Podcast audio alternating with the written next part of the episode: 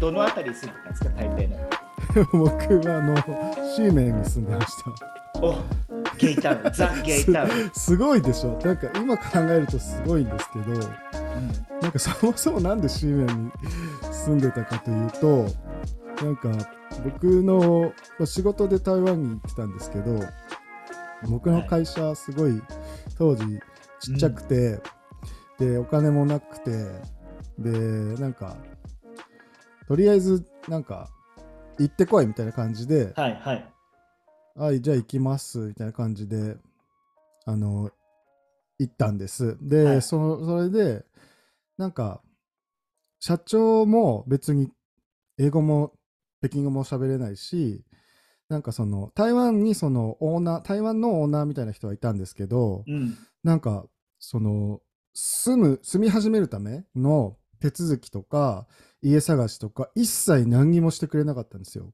えうん。そう。だただ、本当その、あのーとりあえずい行ってきてみたいな感じで、ポンって、置いてかれて、で、ええー、と思って、で、どうしようどうしようと思ってたんですけど、なんかその、当時、Facebook をやってて、で、その Facebook で、なんか、やり取りしてた、その、同い年の子がいたんです、台う湾ん。に住んで、台湾人の。はい。で、その子とは全然そういう色とかじゃなくて、セクシーな感じではなかったので、うん。なんか、まあ、台湾に行くよみたいな話はして、シーね、うん、セクシーね。う。ん。セクシー。ー。はい。そういう関係ではななかったので、結構フランクにいろいろ話してたんですけど、うん。で、台湾に行くよみたいな感じで話してて、で、で、その、なんか、で、そんな状況になっちゃったので、家探ししないといけないんだけど、なんかその、つてとかないですか？みたいな、あの、ちょっと助けてくれませんか？みたいなメッセージをしたら、なんか本当に親身になっていろいろやってくれたんですよ、その、で、なんか、友達が住んでる、あのーマンションの、に空きが出たから、あのーそこに住めないみたいな。で、僕ん家とも近いし、いろいろヘルプできるから、なんかそこにしないみたいな感じで、その紹介してもらったところが、シーメンのマンションだったんですよね。うんうんうんそう、だから、僕もその行った当時は本当な、どこが何かも全然わかんないじゃないですか。その、はいはいどこがどういう場所で。うんうんうんだからなんか、そのシーメンは有名じゃないですか。あの本楼があったりとか、うんゲイタウンとしても有名だったんで、シーメンは知ってたんで、あ、シーメンに、だったらなんか知ってるし、なんかワイワイしてるし、便利そうと思ってうん。住み始めたんですけど、うんうんうなんんか、で、あの、その台湾人のオーナーの人に、家決まったって言われて、はい、決まりましたっつって、どこ住んでんの？って言ったら、シーメンっつったら、えーなんでそんなとこに住んでんの？って言われて。なんか風水的に良くないから今すぐ引っ越しなさいみたいな感じで言われて。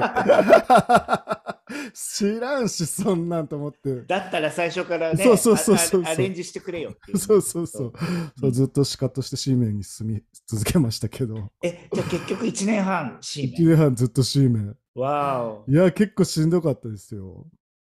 し、ね。まあ、うん、しんどいっていうか、うるさい？それそう、うるさい。もうとにかくうるさいし、あの、土日とか、あの、人が多すぎて、駅から家に帰るまで、うん全然進まないんですよ。なんかもうとにかく、だから、まあ日本で言うと渋谷の原,、まあ、原宿とかのなんか若い,、若い子たちがわわさわさなってるはい。ところを帰り道で通るからもう超イライラしてて、毎日なんか渋谷のセンター街って言ったらいいのかな、そこの。なんかそうそうわちゃわちゃしてるわちゃわちゃしてますね。とにかくうるさいし、うん、うん、なんかうん。嫌でしたね。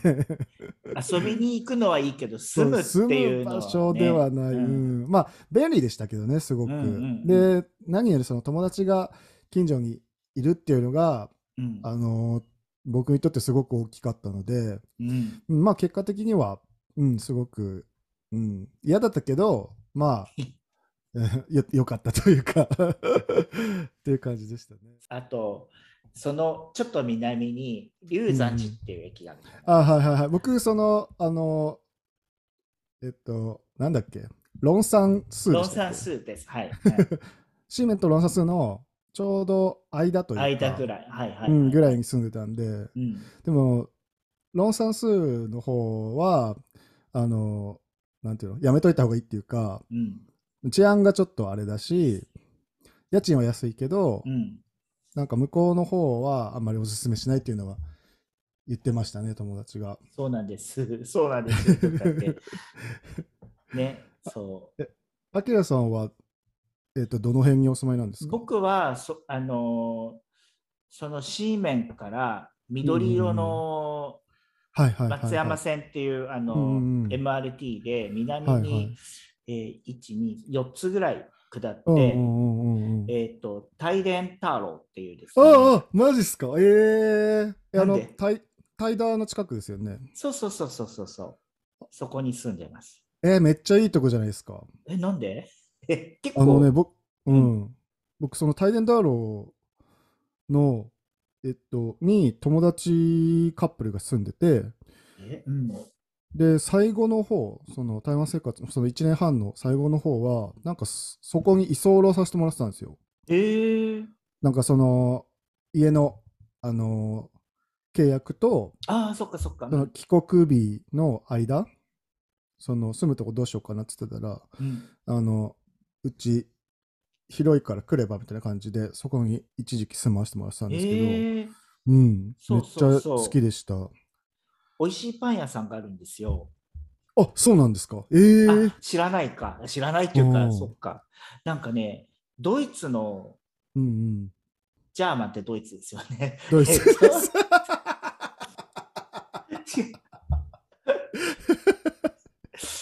もうパン屋さんがあるんですよ。そうですね。そのポッドキャストの大事さを今ちょっと感じましたね。日本語に 触れていかないといけないっていう。そうなんか、あの、そう、なんかね、多分どっかにも視点があるらしいんですけど、その、うんうんうん OMA、オマーっていううん。はいはい。名前かへな。え。で僕あんまり詳しくないですけど、台湾うんのなんかパン屋さんで、なんはか結構なんか世界に、うん。なんか世界に選手権があるんですか？そういうパンの。あ、そう、優優勝した、あねのね、なんだっけな。ウー、ウーパオチュンだったっけなうん。そうそうそうそうそう。んっていすごい有名なパン屋さんがあります、そうそうそうそう。うんなんか、それを、その、その、え賞、え、その、ウーさんが取ってから、うんなんか結構台湾のパン屋さんがこぞってその選手権というか、なんかそうんうんうんうんの世界のコンテストにこはい。うなんか出ていって、なんかうんいろんな賞を取ったりするのが、なんかうんうんうん。結構なんかメディアとか出てたりするんですよ。はいはいはい。けどやっぱりそのなんかフランスっぽい、うんうんうんうん、のが多い確かにな。そうですね。うん、だからなんか別にフランスパンが嫌いなわけじゃないですけど、うんうんうんうんななんでフランスパンばっかなんだろうなみたいな。うん。うんうんうん、そうですね。なんかその台湾のパンって、えっと、なんていうのかな。僕が行ってた時はですけど、その、えっと、日本、日本のパン、日本の技術とかはい。が、えっと、すごい良しとされてる。うん。で、えっと、それとあとはその海外、フランスとうか、だからその日本の上にある感じですね、そのヨーロッパ系の。えー、だから例えば、えっと、まあ、フランスとかに行って帰ってきましたっていうと人とか、あとはそのフランスとか、えっと、海外の有名なパン屋さんが台湾で出しますとかだうんうん。と、すごく、なんだろう、いいものとしてうん。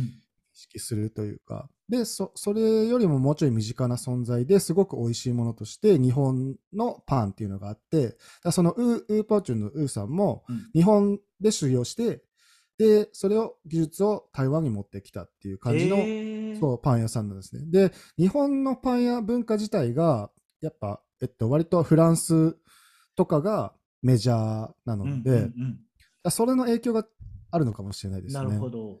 なるほど。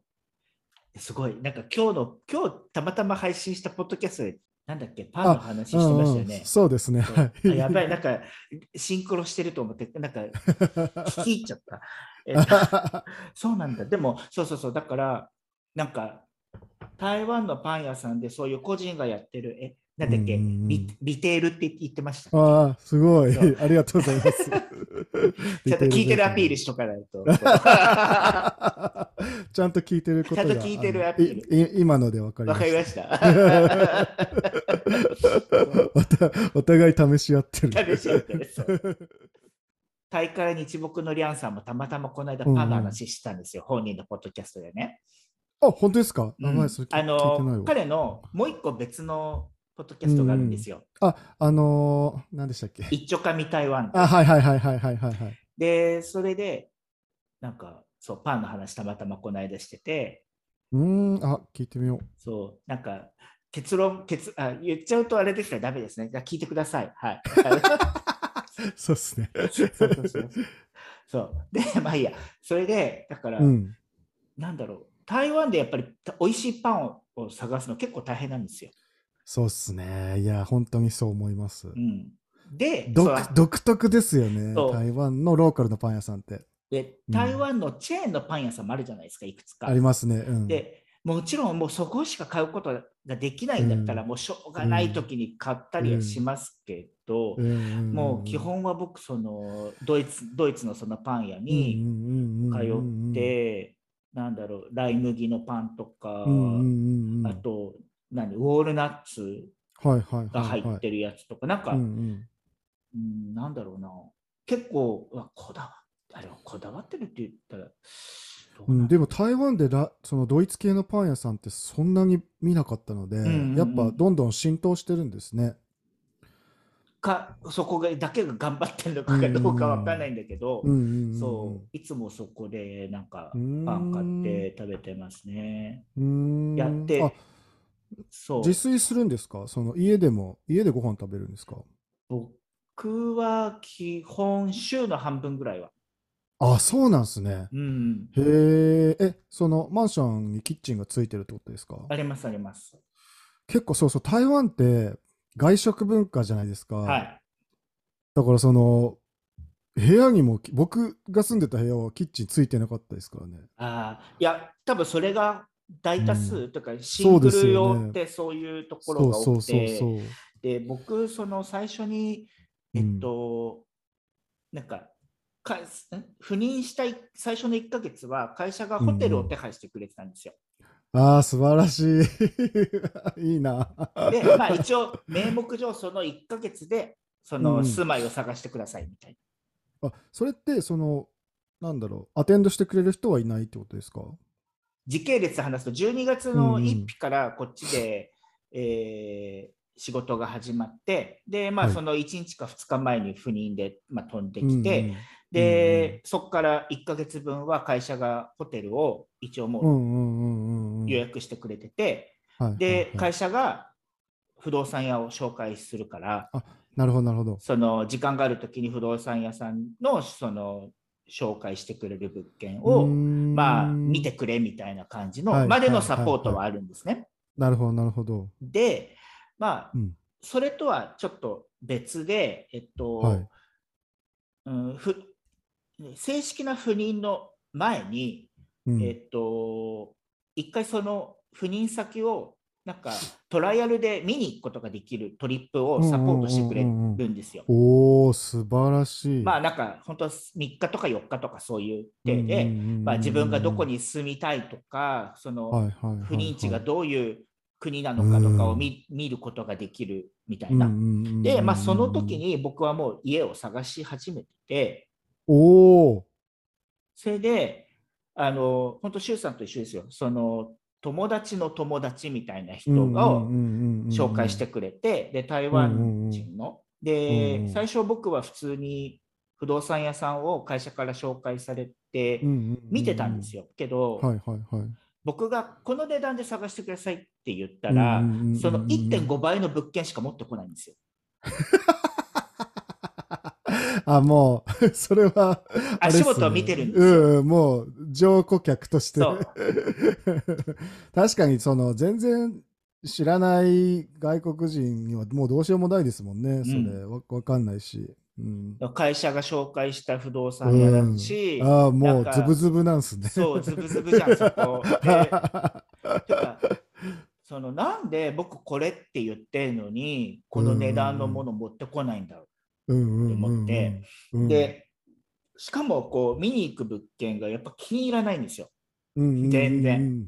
うんうん一番ひどかったのはなんか、うんリンセンベールってわかります、うん、わかりますわかります。リンセンベールのど真ん中に立ってる なんか高層マンションうんうんうんうんをなんかここいいよとか言ってえ、めちゃくちゃ高くないですか、それ？いや高いしその値段も高いけどうんうん、ちょい待てとその 僕は別に毎日このリンセンベールのこの なんかなんですか飲食街を通って会社に通いたくはないと。そうね、そうですね。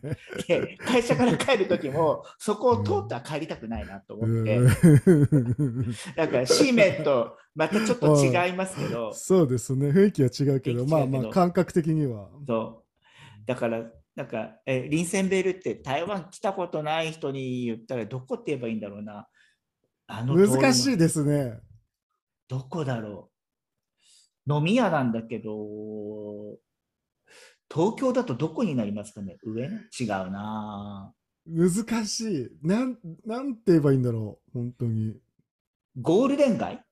うん、でも、そのイメージじゃないですか、割と。の、なんかまあ、要は、飲みの、飲み屋街というか、はいそういう飲食するひお店がガッて、そうそうだそ言言ったらだって観光地というか、で、ローカルの人も使うけど、観光の人も来るみたいな、ごちゃごちゃしたところですもんね。うん、う。なんか、確かにゴールデン街みたいに、あそこまで深夜のイメージではないけど、そううん。でもそういうごちゃごちゃした感じごちゃごちゃした感じ。うん。うん。だそこに住めて、その人の感覚、その不動産屋さんと俺多分、お金の、なんていうんですか、感覚も絶対合わないし、こういうところを、なんていうかな、進めてくるあたりが、多分俺のセンスと合わないな。そうですね。それでも不動産屋さんってと特に大事ですね。その紹介してくれる人がいいって思う物件とうん合わないと もう一生決まんないですからね。それで、なんか不動産屋から、いや、どのエリアに住みたいか言ってくれれば探すからって言うんだけど、いや、こっちはどこに住んでいいかが 分かんないから、それがお前の仕事だろ。そうそう。それが分かんないからここに来てんだよっていう。それでは、こもう多分このやり、この仕事のやり方してるあの不動産屋さんだったら一生で決まんないなと思ったので、確かそのね。紹介してくれた友達にちょっと泣き寝入りして電話したら、うんなんかそれはそのゲイのあ、ゲイの友達、ああ、なるほど、なるほどあ。のセクシーな関係じゃない。うんうんうん。うんあの友達のと、え？うんセクシーな関係でもいいですけどね。いやいや、シュウさんがセクシーだったら僕もセクシーって言ってもよかったけど。そっか、こちらの出方によっ出ては。方によって、今探り合いですからと。なるほどね。いや、本当にないんですけど、それでなんか、えっと、そしたら彼が車出してくれて、おお、そう、そんな台湾人ってそういうとこ優しいんですよね。優しいんですよ。うん。バイクじゃないの、車で。でもね、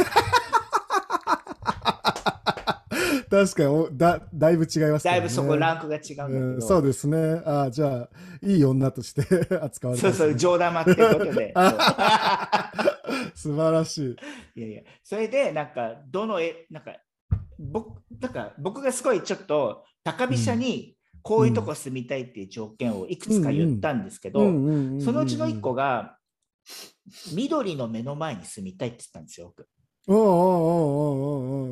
ごいハードル高いことをね、台湾では結構、そうん。う。まあ結構珍しいんですよ。まあ、うん、あの、いろいろなとこにちっちゃな公園ってあるんで、そうそうそうそうそうう。いうとこの目の前のやっぱりマンションって、まあやっぱりちょっと値段も高くなるし、そうですね。パークサイドはすごくうん、人気ですもんね。人気だから値段値段も結構ね、上がりますもんね。しかもか結構限られますよね、そういう綺麗な緑の、綺麗な緑の、そう。うんとこっていうのは。うん。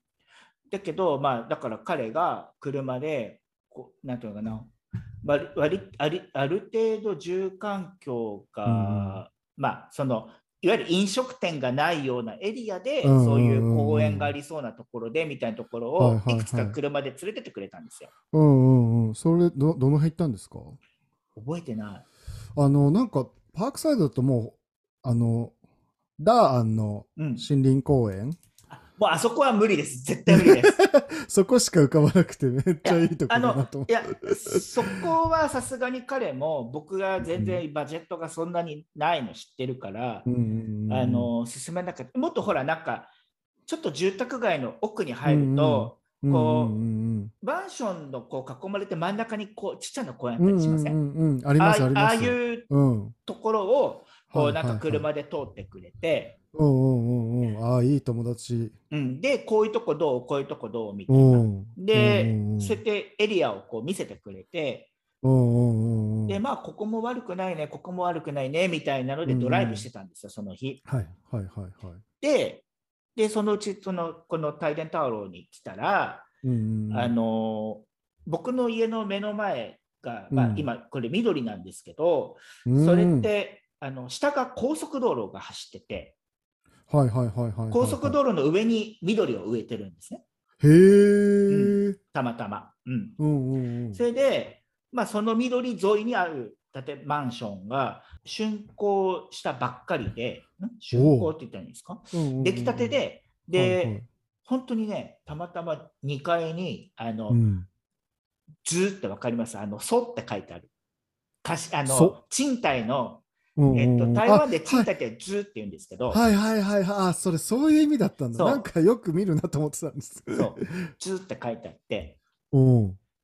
あれ、貸し出ししてるよとかって言って、だグラドライブしてるから見えるじゃない？それで。あほんああうんれ、あれ、そうなんだっつって。で、うん。不動産の電話番号があるから、その場ですぐ電話して、今どこどこの見てるんだ、まあ友達がね、今どこどこのマンションのその賃貸のやつ見てんだけどとかって言ったら、本当にね、30分後に不動産屋さんと大家さんが来てくれて、すがすごい早いわけですよ。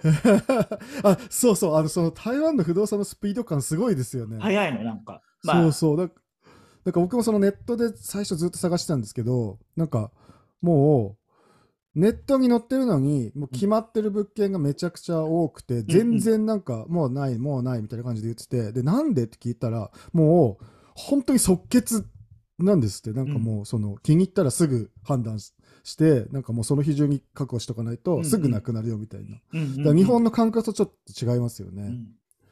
だからそう、あだからそう、多分友達もそういうのは分かってるから、多多分ここいいと思ったらすぐ電話しなっていう体で、多分電話して、で、30分後に来て、で、大家、が女性の方だったんですけど、ああ、もう日本人だったらいつでも貸すみたいな。ああ、でも、そう。そういう感じですよね。なんかその、恩恵をがまだあるんだなと思ったのは、その、ノンケの世界でも、すごく、あの、いいイメージで受け入れてもらえるっていうのはありますよね、実際。うん。そういうけ契約事とか特に。そう。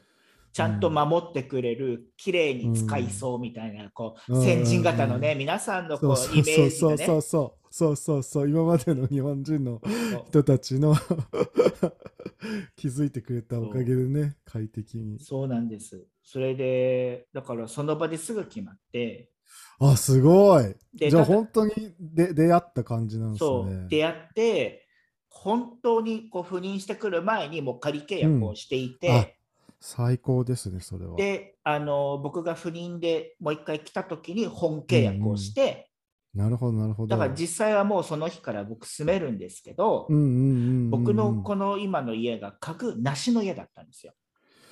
おお珍しい。すごい珍しい。しかも新新築でしょ？新築で、そう。結構なお値段なんじゃない？お高いんじゃないですか？え、こういう時なんて言えばいいんですか？お高いんじゃないですか？って、それ。ショックチャンネルでね。そうですね。いや、いやでもいやでも、うん。実際ね、えー、うーんと、そこまででもないんですか、いや、多分うん、一人の値段じゃない。一人暮らしの値段じゃないんだけど、僕の中の基準は、東京で、あの暮らしてた時の、うんうんううんーんと、値段と、はい値段よりは出したくないっていうハードルを一応設けてやって、で、僕、東京でちょっとマンション買ってたんですね。あそうなんですね。うん。へそれでーうん。この台湾のうん、赴任する2年半ぐらい前に、あ2年前ぐらいに買って、うんうんうん、で、まあ、ついの住みか的にこう、なんか住むつもりでいて、うん、でもこう、ね、赴任が決まったから、じゃあその家どうしようみたいな。うんうんうん、で、売りに出すか貸すかみたいなのを迷ってたんですよ。そしたら、貸すっていうのは割とリスクが結構多くて、っていうのは僕がほら、日本にいないから何かあった時に何もできないので、そうですね、結局仲介の不動産屋さんとか通すとまあ維持費、なんていうか管理費とかそうですね。かかるし、だそうすると多分えっ、と僕のローンを返すほどの家賃収入にならないみたいな。なるほどなるほど。でじゃあ売りに出すってなった時に、うん、売れるかって話じゃないですか。そうすぐ買い手が見つかればいいけど、そうですね。っていうのを、なんか、赴任する半年ぐらい前から様子見てたんですよ。売りに出すか,、うんうん、か貸すかみたいなのを、決まる前からこう、ちょいちょいやってて。で、赴任が決まりました。いついつ赴任します、みたいな、そういうのと同時進行に、たまたま買い手が見つかって。ああ、よかったですね。そう。で、買い手が見つかっ買い手が見つかったのが11月の頭で、で、で、うんうん、その家を探しに1回来たのが11月の中旬、うん、で、えっと、ほえ売りかえ、ま、自分の東京のマンションを売るのが11月の下旬。えー、だってその11月の末にはもう。そうそうそうそう、来るって決まってたから、えー、すごい。すごいもう週刻みで全部がうまくいって、なのですごい11月の引きがすごい。すごい引きがすごくて。だから、こっちに来た時に家具なしの、その、うん、なんていうんですか、物件をさ、うんうんうん、それを探したわけじゃないんだけど、家具なしが見つかった時に、うんうん、あじゃあ今の家売って全部家具持ってくればいいんだっていうことが全部決まって。わあ、すごい。そう。最高ですね。もうだから、あの日本で買った家具みたいなのを全部こっちに持ってきたんですよ。えでもその結構輸送費かかりません？お大きい家具だと。奥さんその辺は会社にちゃんと出していただきました。すごい、ちょっとうちのそのちっちゃい会社基準で考えてた。素晴らしい。でも普通は台湾で住むって言ったら、うん、家具、ありの家に住む方が多分8割以上だと思うから、はい、家具、家具、家具付きです。家具付きですよね、普通は。うん、だから、そんなことする人多分いないと思うんですけど。だけど、やっぱりその移動するあその家具をやっぱり引っ越すってなるとやっぱり1か月半とか2か月くらいかかるんですよ。そんなかかるんですね。かかるんですよ。年末とかあの繁忙期とかいろいろあったんで。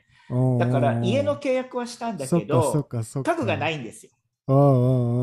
だから話をちょっと戻すと最初の赴任して1か月の間はホテル暮らしだったんです、結局。それで家具を待つプラスまあなんか僕がちょっとこの家を決めたもう一個の理由はなんか日本から友達が遊びに来てもうち、に泊まってもらいたいなとか思ってて。わあ素晴らしい。それでそういうゲスト用の部屋をあの用意しようと思って。おお高いじゃないですかもう。や だ奥さん。そう。今ならもう一部屋みたいな、ね、もう一部屋。そう。さらにドン。そうそうそうそうそう。それでなんかそういうあじゃあ友達のそのなんていうの来た時の、まあ、ソファーベッドみたいなのは最初に買っちゃえば、そこで自分の家具が届くまではそこで寝ればいいやみたいな。そんな感じでだから IKEA とかでちょいちょい買ってへえ、行けました、IKEA めっちゃ。懐かしすぎる。どっちの IKEA 行きました？どこで IKEA 行きました？どこだっけな？街中の方行きました？それとも郊外行きました？あのね、両方行きました。あなんか、その、最初は郊外に連れてってもらったんですよ。はいはい、ちちなみにバイクで。あの、二血のね、うん、いいじゃないですか。あの死の、死の恐怖を感じながら。で、その、お店の立ち上げの時に、うん、その、近い方がその街中の方だったんで、はいはいはい。うん、行きましたね。あそこの街中のいいですよね。うん、なんか、え、こんなとこにあんの？って感じのそうそうそうそう まあそこはよく行った。うん。なんか、IKEA は IKEA だったんで、ほっとしましたね、なんか。そうですね。なんか、うん、そうそう。どこも変わらない IKEA ってね。そうそうそう、ああ、ね、日本と同じだと思って。そうそうそうそう。あそこは。そう。で、あそこの IKEA の上にニトリがあるんですよ。ありますね。あ7年前もニトリやったんだ。そっか。なんかすビルの中ですよね。なんか、ちうん中なんか中二階みたいなそうそうそうそうそう。謎の階段を降りてそうそうそうそう。記憶がある。そうですそうです。これ絶対伝わらないやつですよね。いいです。あの今日はいかにこう周さんの台湾生活を、あの闇に葬る葬るかってそういうそうですね。消化しないと。消化そう。